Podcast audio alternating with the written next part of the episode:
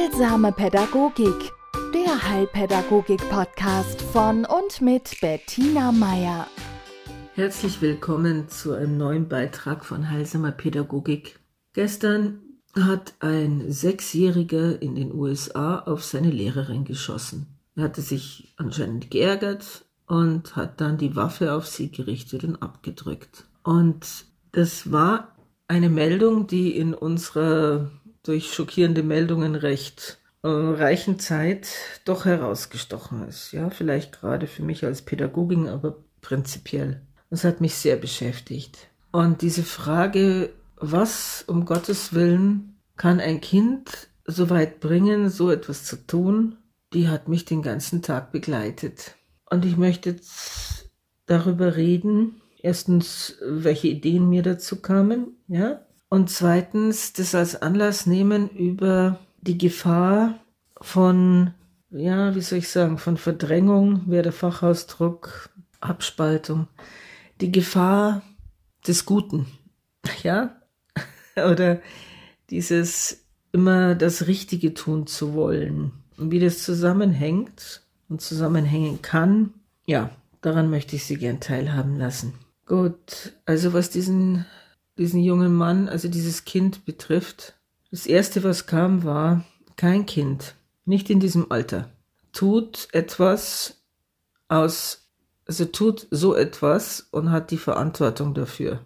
Kann es nicht haben, ja? Denn kein Kind käme von sich aus auf diese Idee. Also jeder von Ihnen, der Kinder begleitet, der Kinder hat, weiß, dass sie gerne Waffen bauen, in Form von Stöcken, in Form von Legos, in Form von allem Möglichen. Ja, also Waffen sind ein Thema bei Kindern und hauptsächlich bei Jungs, muss man auch dazu sagen. Und das gehört sozusagen, ja, zur Sozialisation immer noch. Ja, in unseren Kinderzimmern, in den Hinterhöfen, in den Wäldern durch die Gegend zu streifen und äh, aufeinander zu schießen.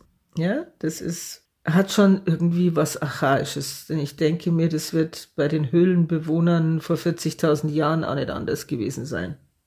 Das ist ein Durchgangsstadium. Ja, das mach, machen viele Kinder und dann ist gut und dann ist es weg. Und lebt natürlich dann später weiter in Paintball-Spielen und allem Möglichen, ja. Also braucht man nicht reden, dass das äh, Waffe an sich nicht ein Thema wäre. Aber es besteht ein so grundlegender Unterschied zwischen ich schieße mit Gummipfeilen auf eine Zielscheibe oder ich kämpfe mit meinem Kumpel mit Schwertern zu einem ich richte eine Pistole auf eine Lehrerin und ich drücke ab. Wie so zwischen der Zeichnung eines Dinosauriers und eines Dinosauriers, der mich tatsächlich zertritt. Ja? Also, dieses Kind hat gelernt, dass Waffen ein Mittel zur Problemlösung sind. Weil das Problem war ja der Streit mit der Lehrerin. Ja? Und das Problem war die Wut, die er gekriegt hat, höchstwahrscheinlich, ne? weil die ihn seiner Meinung nach wahrscheinlich unfair behandelt hat, was auch immer. Ja? Also es kam eine Emotion, mit der er nicht umgehen konnte. Ablehnung, die Wut ausgelöst hat, Frustration. Hm? Und es kam ein ein starker, starker Impuls. So, und leider Gottes war dann da eine Waffe und leider Gottes hat irgendjemand ihm gezeigt, wie er damit umgehen kann. Ja? Und die einzelnen Komponenten, dass ein Kind wütend wird, wenn ein Erwachsener ihm was verbietet, ja, das ist was total Normales. Ja? Wer hat nicht schon gehört, du doofe Mama und du blöder Papa, ja? Oder gab es auch schon, dass so ein Kind in, in Wut und Rage dann, ich wünschte mir, du wärst tot, ja, oder ich wünschte mir, ich wär tot, oder, ja, man sagt, Kinder sagen solche Sachen, Erwachsene sagen solche Sachen oder denken sie, aber das, das ist einer Emotion Ausdruck verleihen, verbal, ja, und das ist legitim, das ist ein Mittel, um der Triebabfuhr, ja, also um da irgendwie Dampf abzulassen. Wir sagen es ja auch, ja. Es staut sich was an und es braucht ein Ventil und dieses Ventil ist in aller Regel Sprache, ja? wenn die Kontrolle noch nicht so da ist, die Impulskontrolle, ja, also bei kleineren Kindern, dann ist es auch äh, körperlich, ja, dann hau ich meinem Kumpel eine drüber oder dann boxe ich nach der Mama oder ich beiß, ja. Aber da funktionieren die, die Inhibitoren, also die, die das verhindern sollen, dass sich im anderen wehtut, es funktioniert noch nicht so richtig, weil unsere Selbstbeherrschung noch nicht so da ist. Das ist was, das müssen wir trainieren über Jahre, manche Jahrzehnte. Ja? Manche Erwachsene müssen noch ins Anti-Aggressionstraining geschickt werden, weil sie damit nicht klarkommen, wenn, ja, wenn sie diese Gefühle von Frustration und Wut übermannen. Das muss man lernen. Das ist wie Bodybuilding, hm? beziehungsweise wie Joggen. Also man muss den inneren Schweinehund überwinden und man muss seinen Gefühlen Herr werden. Ja? Also unser Bewusstsein ist dafür ausgelegt, dass wir das können, aber das muss gelernt werden. Und Sechsjährige befinden sich definitiv noch in der Lernphase.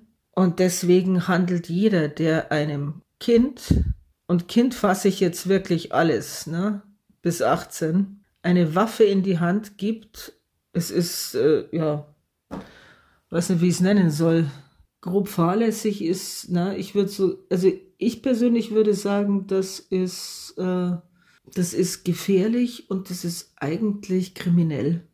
Ja? Also hier bei uns in Deutschland ist es ja geregelt, zum Beispiel der Waffenbesitz und auch die Handhabung von Waffen in unseren Schützenvereinen. Ja? Also da dürfen auch schon Jugendliche teilnehmen. Ja? aber das ist gefasst in, in äh, Vereinsstatuten. Da wird auch eine Ethik mitvermittelt, ein Umgang mitvermittelt. Und da wird in keinster Weise, und das hoffe ich jetzt einfach stark, ne, weil so bin ich nicht in diesen, ich war nie in einem Schützenverein, aber da wird nie eine Waffe als Problemlöser propagiert. Und da haben wir jetzt ein kulturelles Problem, ja, also beziehungsweise die USA hat eins, das sage ich jetzt so. Denn wenn man seit Jahrzehnten, wie das bei uns äh, im Westen so üblich ist, amerikanische Fernsehproduktionen bekommt und oft fast ausschließlich welche. Und in diesen Produktionen der Filmschaffenden sieht, wie da mit Problemen umgegangen wird, zumindest im Mainstream-Kino, dann wird mir den Eindruck nicht los, dass es genau zwei Strategien gibt. Und die sind Alkohol und Gewalt. Ja? Also wenn ich emotionale Probleme habe in einem amerikanischen Liebesfilm oder einer Komödie, dann wird das mit Hilfe einer großen Flasche, was weiß ich, Whisky, Gin, sonst noch was beseitigt. Ja, da denkt man zumindest, dass ich sehe dann immer die Leute vor diesen mit einer Flasche im Hotelzimmer sitzen und dann tiefsinnig durch die Gegend starren und inwieweit das einen Liebeskummer in irgendeiner Weise abfedern soll, ist mir ein Rätsel. Man wird, einem wird dann bloß noch schlecht dazu, aber das ist meine persönliche Meinung. Wenn Sie eine andere Erfahrung damit gemacht haben, bitte. So, und wenn das jetzt keine Komödie ist und es ist kein, was weiß ich, Liebesfilm, dann werden Probleme mit unterschiedlichen Waffen gelöst. Also kleine Probleme mit kleinen Waffen, je größer die Probleme werden oder die Aliens oder die Verbrecher oder was auch immer da, desto größer werden die Waffen und desto toller wird es dann inszeniert. Ja? Und es ist jetzt nicht so, dass, also wie soll ich es ausdrücken?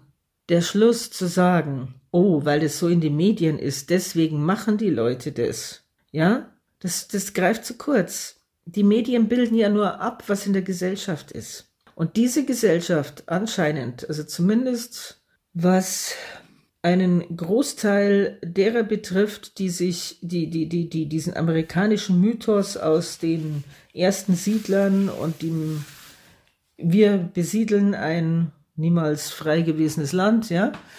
Also wir haben uns unseren Weg freigeschossen, wir haben unser Territorium verteidigt, wir haben, ja, da ist eine Einstellung zu Waffen da, die heißt, wenn ich eine Waffe habe, A, bin ich frei, wenn ich eine Waffe habe, dann ist das, dann hilft's mir, mein Leben zu leben, so wie ich mir das vorstelle. Ja, ich kann mich damit verteidigen, ich stecke meine Grenze ab und Das ist das Problem.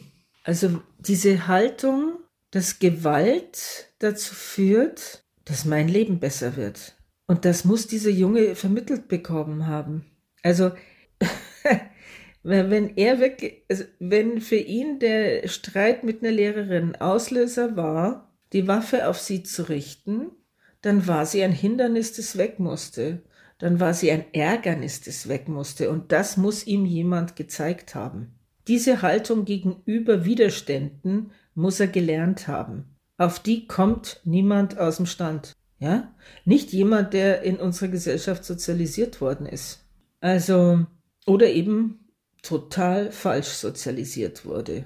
Denn dass, dass dieses Kind in seinem Verhalten gegenüber Frustrationen eine Art von Erziehung erhalten hat, ist klar. Sonst würde der nicht dastehen und A eine Waffe tragen, B sie auch noch bedienen können und C sie abfeuern. Und da Kinder das schwächste Glied in der Gesellschaft sind, sind sie auch immer die, die die Symptome zeigen für Fehlentwicklungen. Erwachsene können sich selber was vormachen, Erwachsene können der Gesellschaft was vormachen, die können sich die Hocke voll lügen damit sie gut dastehen. Kinder haben all diese Rationalisierungen nicht. Kinder handeln. Entweder autoaggressiv, indem sie sich selbst verletzen oder schädliches Verhalten zeigen, oder eben aggressiv gegenüber anderen. Aber das ist nie und niemals die Schuld eines Kindes und dann jetzt seine Verantwortung. Es ist die Verantwortung der Gesellschaft. Ja, und in dem konkreten Fall ja erstmal der Eltern, aber nicht nur der Eltern. Denn sowas wäre nicht möglich gewesen in einer, in einem gesellschaftlichen Umfeld, das das Wort vor die Waffe setzen würde. Und bevor wir jetzt hier alle aufatmen und denken, oh ja klar, USA, wissen wir ja, ja, haben wir Waffenproblem. Gestern gelesen, jeden Tag sterben da 50 Menschen durch Waffen und sich bequem in den deutschen Lehnsessel zurücksetzt, lehnt und sagt, Okay, ja, denen ihr Problem passiert uns nicht. Möchte ich Sie bitten, mal genauer hinzuschauen und genauer hinzuhören, auch bei sich selber. Denn das auch bei uns hat sich Gewalt nicht wirklich verabschiedet. Soweit sind wir noch nicht. Als Gesellschaft nicht und als Menschheit an sich auch noch nicht. Ja? Wir haben bloß eine andere Einstellung dazu auch geschichtlich bedingt. Also wir sind jetzt der Meinung, auch wenn das jetzt noch nicht wirklich in unserem, ja, wie soll ich sagen, noch nicht wirklich in unseren Anlagen drin ist, aber wir verordnen uns das jetzt einfach. Wir verordnen uns einen gesitteten Umgang. Wir verbieten Kindern das Spielen mit Pistolen. Wir schrauben jedem Vierjährigen, der sich mit seinem Kumpel äh, rauft, eine Diskussion über sozial richtiges Verhalten ans Knie. Und wir selber sind ja so friedlich. Ja? Wir würden ja niemals irgendwie tätlich werden oder, hm? Und da liegt halt eine große Gefahr. Denn wir vergessen, dass auch in uns, in jedem von uns, so paar Ecken sind oder Dungeons, Schmuddelecken, äh, Mördergruben, also Bereiche, des eigenen Selbst, in die man nicht so gern reinschaut, die nur dann hochkommen und einen teilweise zu überwältigen drohen, wenn man sich gerade mal fürchterlich aufgeregt hat. Ja? Wenn ein irgendjemand kalt erwischt hat und man nicht schnell genug seinen Deckel auf den Emotionen drauf hatte, dann kann man, ja, dann kriegt man Fantasien, was man alles anstellen würde mit diesem Nachbarn oder mit dieser Kollegin oder, ja? Und äh, da dämmert einem dann so, ja, zu was man in der Fantasie alles fähig wäre, wenn man nur, ja, wenn man diesen, Gott sei Dank, diesen Riegel, diesen mentalen Schalter nicht hätte, der noch trennen kann zwischen dem, was unsere Fantasie gern wollen würde und dem, was uns Gott sei Dank unser soziales Gewissen und unsere ja, soziale Anpassung verbietet. Hm? Als kleines Beispiel, äh, Weihnachten, ja, Familie sitzt zusammen, äh, Schwager, Schwägerinnen, Omas, Opas, sonst noch was. Und der kleine Neffe sagt zur anwesenden Tante, seiner Lieblingstante, die viel Zeit mit ihm verbringt, du, Tante Inge, der Papa hat gesagt, wenn ich jetzt nicht gleich aufhöre, äh, so Schmarrn zu machen, dann klatscht er mich an die Wand, bis das Blut kommt. So, Weihnachtskaffee trinken, ja? Mm, es, man kann sich vorstellen, wie dieser Vater geguckt hat, wie der Oma die Gabel so mitwegs zum äh, Mund einfach stehen blieb und wie betroffen die Ehefrau auf ihren Mann geguckt hat mm, und wie erwartungsvoll der Neffe seine Tante angeschaut hat, weil ich meine, das war ja nun mal ein Stück Information, ne? Es wurde dann natürlich also gemurmelt, das war ja alles nicht so gemeint und fragt mich nicht sowieso, aber es war nun mal draußen.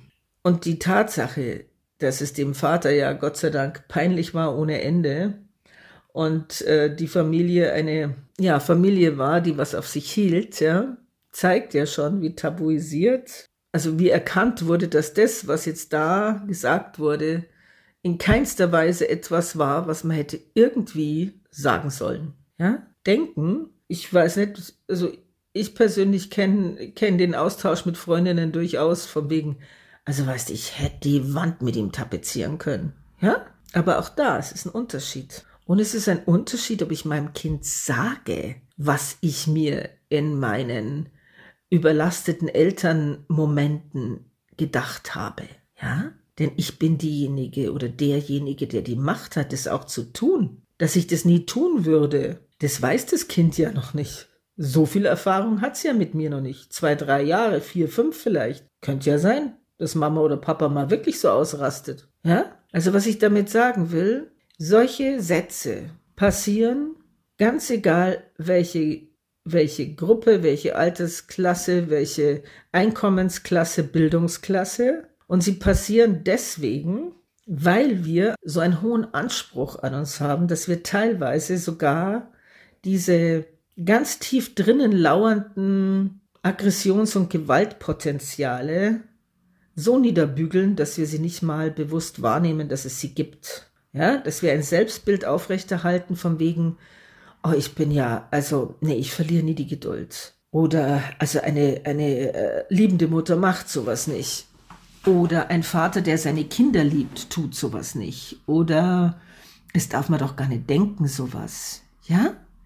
Also nur als wirklich aus Erfahrung heraus und als guten Tipp, sobald Sie merken, Sie denken irgend sowas, was Mann sollte, was Frau tut oder nicht und was vor allen Dingen ein anständiger oder ein liebevoller oder was auch immer, ja, indem Sie merken, Sie stülpen sich so ein Bild über, wird's gefährlich, denn Sie erhöhen den Druck, den Druck auf die Kellergewölbe, ja, und die werden sich ein Ventil suchen. Und zwar dann, wenn es überhaupt nicht passt. Also Adventskaffee trinken, fröhliches Zusammensein mit Freunden, hm, Vorstellungsgespräche mit äh, neuen Arbeitgebern. Und plötzlich kommt dann ein Satz, dessen Wirkung Sie daran merken, dass jeder im Raum Sie fassungslos anstarrt. Ups, ja, da kam was. Und äh, das sind so die Gefahren, die da lauern bei einer Gesellschaft, und damit meine ich jetzt nicht nur die unsere, die sich so sehr darauf konzentriert, das Beste zu wollen, was überhaupt ein sehr guter Vorsatz ist, ja, aber dann teilweise zu, so zu tun, als wäre das Wollen schon das Ergebnis, ja. Man muss an, in Ziele reinwachsen. Und vor allen Dingen muss man erstmal schauen, wo man steht. Und wenn man von sich selber immer nur die Seite sieht, die in der Sonne ist, hm, die, die man allen zeigen kann, die die gefahrlos ist, ja, weil man ist ja, hm, man ist ja ein wertvoller Bürger, Bürgerin der Gesellschaft, dann verliert man diese andere Seite aus dem Fokus und macht sich vor, man hätte sie nicht. Es hätten nur die anderen. Die anderen wären unbeherrscht, die anderen wären lax in ihrer Moral oder die anderen wären die wie auch immer gearteten Sünder. Hm? Aber wir alle haben's in uns, ja? Und wir alle müssen damit umgehen, dass wir manchmal von Antrieben gesteuert werden, beziehungsweise von Antrieben überrascht werden, die wir so bei uns nicht vermutet hätten. Und dann ist die beste Art und Weise, damit umzugehen, zu sagen, ah, dich gibt's auch. okay, bist jetzt nicht Lieblingsverwandter, aber gehörst anscheinend zur Familie. Ja? Und bieten Sie ihm einen Platz an oder ihr. Denn es bewahrt uns vor Überheblichkeit. Es über, bewahrt uns davor zu denken, dass wir anders, besser, cooler, sonst noch was als unsere lieben Mitmenschen wären. Dabei haben wir vielleicht einfach nur manche Themen nicht mehr oder mit manchen Themen uns schon auseinandergesetzt, die andere noch nicht haben und dafür sind die in manchen Bereichen weiter in puncto Selbsteinsicht oder in Geduld mit sich selber. Ja, also das waren so meine Gedanken zum Tage. Ich wünschte, ich hätte sie mir nicht so machen müssen, nicht aus diesem Anlass. Und ich wünsche mir, dass es Ihnen vielleicht, ja, ein bisschen bekannt vorkommt. Eine gute Woche. Heilsame Pädagogik. Der Heilpädagogik-Podcast von und mit Bettina Meier.